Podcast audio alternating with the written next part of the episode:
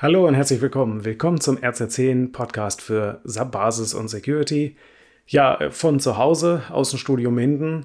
Äh, vielleicht wie viele von euch äh, bin ich im Moment im Homeoffice und ähm, produziere die Inhalte von RZ10 von zu Hause und, und für meine Kundengespräche und meine Webinare ja, ähm, aus dem Homeoffice.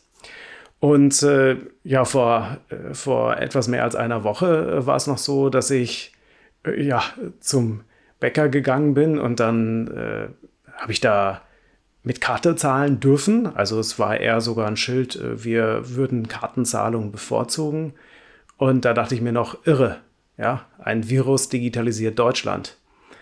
Aber äh, da hätte ich mir jetzt auch noch nicht träumen lassen können, äh, wie, welche, welche Auswirkungen, welche Entwicklung das nehmen würde, dann die folgenden Tage. Und wahrscheinlich auch keiner von uns hätte das voraussehen können.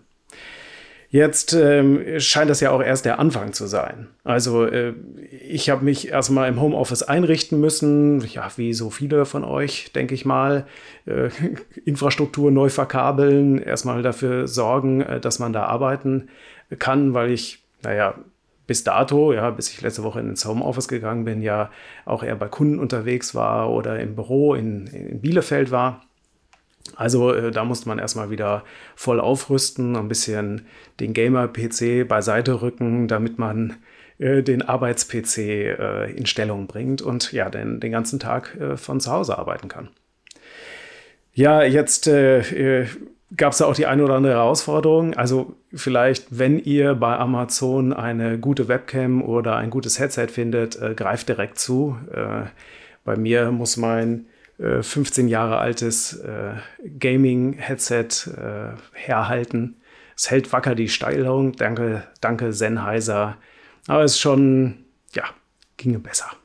Jetzt habe ich ja an dieser Stelle hier äh, vor ungefähr einem Monat noch geschwärmt von Teams von Microsoft Teams und ich bin weiterhin großer Fan von Teams, äh, nutze ich gerade regelmäßig. So vor einem Monat war das noch so, ich habe davon geschwärmt und dann äh, zwei, drei Tage später war ich dann auf unserem RZ10 Community Event in Frankfurt. Ja, live und in Farbe, in Person, weil ich ja auch davon ausgegangen bin, dass also solche Veranstaltungen vor Ort, das ist immer noch die beste Art und Weise, wie ich mit anderen zusammenkommen kann. Und wir haben auch super Feedback bekommen für die Veranstaltung. Es hat auch viel Spaß gemacht. So, und innerhalb von nur äh, drei Wochen äh, ist aus, äh, also muss man sagen, ist ja allein der Gedanke an so einer Veranstaltung grenzt ja schon, äh, geht schon in den Bereich äh, Körperverletzung. Ja, in nur drei Wochen.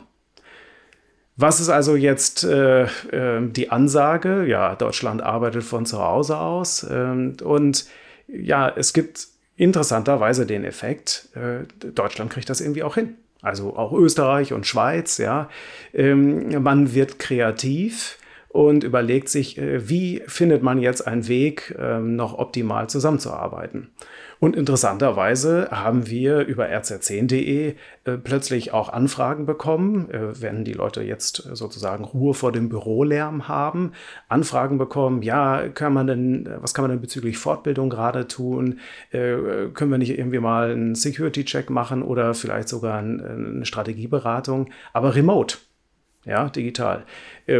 Die Geschwindigkeit hat uns dann auch tatsächlich ein bisschen überrascht war dann auch Auslöser dafür, äh, dass wir ähm, einen YouTube-Stream gemacht haben zum Thema Grundlagen SAP-Berechtigung. Also wir haben eins unserer E-Learnings genommen und äh, das habe ich dann äh, über unseren YouTube-Kanal präsentiert, die Inhalte da und äh, es gab die Möglichkeit, Fragen zu stellen. Also wenn ihr ähm, das Thema SAP-Berechtigung habt, äh, könnt ihr ja mal reingucken. Den zweiten Teil, also den die zweite Woche sozusagen gibt es dann ab morgen, ab dem 1.4. Äh, auch auf unserem YouTube-Kanal. Ja, heißt das, äh, dass jetzt äh, alles Friede, Freude, Eierkuchen ist? Ja, natürlich nicht. Wenn ich jetzt aktuell in die Tagesschau-App reingucke und da eine Horrornachricht nach der anderen lese, Menschen sterben an dem Virus, ähm, Unternehmen gehen pleite an dem Virus. Ähm, es gibt auch, äh, auch wir haben Kunden, die ähm, von, von diesem, ja, von dieser beginnenden Wirtschaftskrise, die wahrscheinlich jetzt gerade erst in den Anfängen steckt, äh, betroffen sind. Und ähm, ja, vermutlich auch einige straucheln werden und vielleicht sogar welche daran scheitern werden. Also es ist ernst. Trotzdem äh, mag ich nicht glauben, dass das jetzt hier ein Grund ist, äh, Trübsal zu blasen. Denn äh, ist es ein bisschen äh, dadurch, dass die Leute immer stärker in dieses Thema Digitalisierung äh, gehen und jetzt auch merken, die Werkzeuge, die die ganze Zeit schon da waren, jetzt auch mal anwenden und die auch nicht mehr zehn Minuten brauchen, um in einen Call reinzukommen, um da dann arbeitsfähig zu werden, sondern es geht alles rucki zucki, ja. Ähm, wir haben mit der Digitalisierung äh, ein Werkzeug, mit dem wir das ganz gut umsetzen können, was jetzt Ansage ist, nämlich zu Hause bleiben und äh, trotzdem produktiv zu sein. Viele Menschen beweisen gerade, dass sie, ja, wenn sie morgens das Homeoffice gemacht haben, sie abends dann trotzdem darüber nachdenken, wie kann man jetzt diese Krise meistern. Zum Beispiel haben über 40.000 an einem Hackathon, den die Bundesregierung organisiert hat, teilgenommen zur kreativen Lösungsfindung. Was kann man tun, um den Virus zu bekämpfen? Und da waren auch ja, Projekte dabei, die ähm, ganz kreativ mit äh, kleinsten Mitteln äh, zum Beispiel versuchen, das Thema 3D-Druck zu nutzen, um auch zum Beispiel den Versorgungsmangel von Beatmungsmasken und überhaupt medizinischem Material ähm, abzufedern, um da jetzt einfach ja ähm, Produktionsmittel äh, umzuwidmen, um da jetzt in dieser Krise äh, das zu liefern, was gerade notwendig ist und noch wichtiger ist als das, was, was bisher damit gemacht werden konnte. Also äh, 3D-Druck. Ja, und äh, wer da jetzt keine Emotion hat bei diesem Thema 3D-Druck, also ähm, was das auch äh, für Auswirkungen haben kann, wenn auch jetzt ähm, ich das zum Beispiel dann in, in einem Roman gelesen habe, ja, ähm, also wer da keine Emotion hat zum Thema 3D-Druck, dem empfehle ich äh, das Buch Demon von Daniel Suarez. Hm, also ein, äh, ein geniales Buch, so ein bisschen Matrix als Buch, ja, also sehr actiongeladen. Aber das Besondere an diesem Buch ist auch, dass äh, der Daniel Suarez es hinkriegt, äh, mit seiner Detailtreue ähm, also so eine Nähe äh, zur Wirklichkeit zu schaffen. Ich will jetzt nicht sagen, dass das unbedingt erstrebenswert ist, diese Utopie, die in diesem Buch aufgebaut äh, wird, wo so eine künstliche Intelligenz äh, anfängt, die Geschicke der Menschheit zu beeinflussen. Aber es ist auf jeden Fall lesenswert und hey, auch wenn ihr das Thema 3D-Druck nicht äh, spannend findet, ähm, das Buch ist auf jeden Fall guter Zeitvertreib. Jetzt ähm, sind also ganz viele Menschen kreativ und äh, versuchen Lösungen zu finden. Und äh, das ist auch das, was ich im Moment suche in den Nachrichten. Also ähm, es gibt ganz viele schlechte Nachrichten im Moment. Und äh, jetzt denkt man ja, oh, die Menschheit zeigt sich ja mal von der ehrlichen Seite. Ja, das ist wirklich das, was äh, wie die Menschheit ist. Sie ist äh, im Grunde böse. Äh, dass das aber überhaupt nicht wissenschaftlich fundiert ist, ähm, das wissen die wenigsten. Also es gibt viele wissenschaftliche Studien, dass er im Gegenteil, der Mensch äh, als Herdentier dazu tendiert, solidarisch in Zeiten der Not zu agieren. Das heißt, natürlich wird es immer schlimme Nachrichten geben und schlimme Krisensituationen, wo Leute in der Krise ja auf jeden Fall daneben gegriffen haben oder, oder ja ausgerastet sind. Aber Studien zeigen, ähm, dass, dass äh, der Großteil der Menschheit ja eigentlich äh, solidarisch eingestellt ist und man versucht, sich in seiner Gemeinschaft äh, ja gegenseitig zu stützen. Dass das jetzt keine naive Wunschvorstellung ist, hat zum Beispiel der niederländische Autor Rutger Breckmann zusammengetragen in seinem Buch, Buch Im Grunde gut.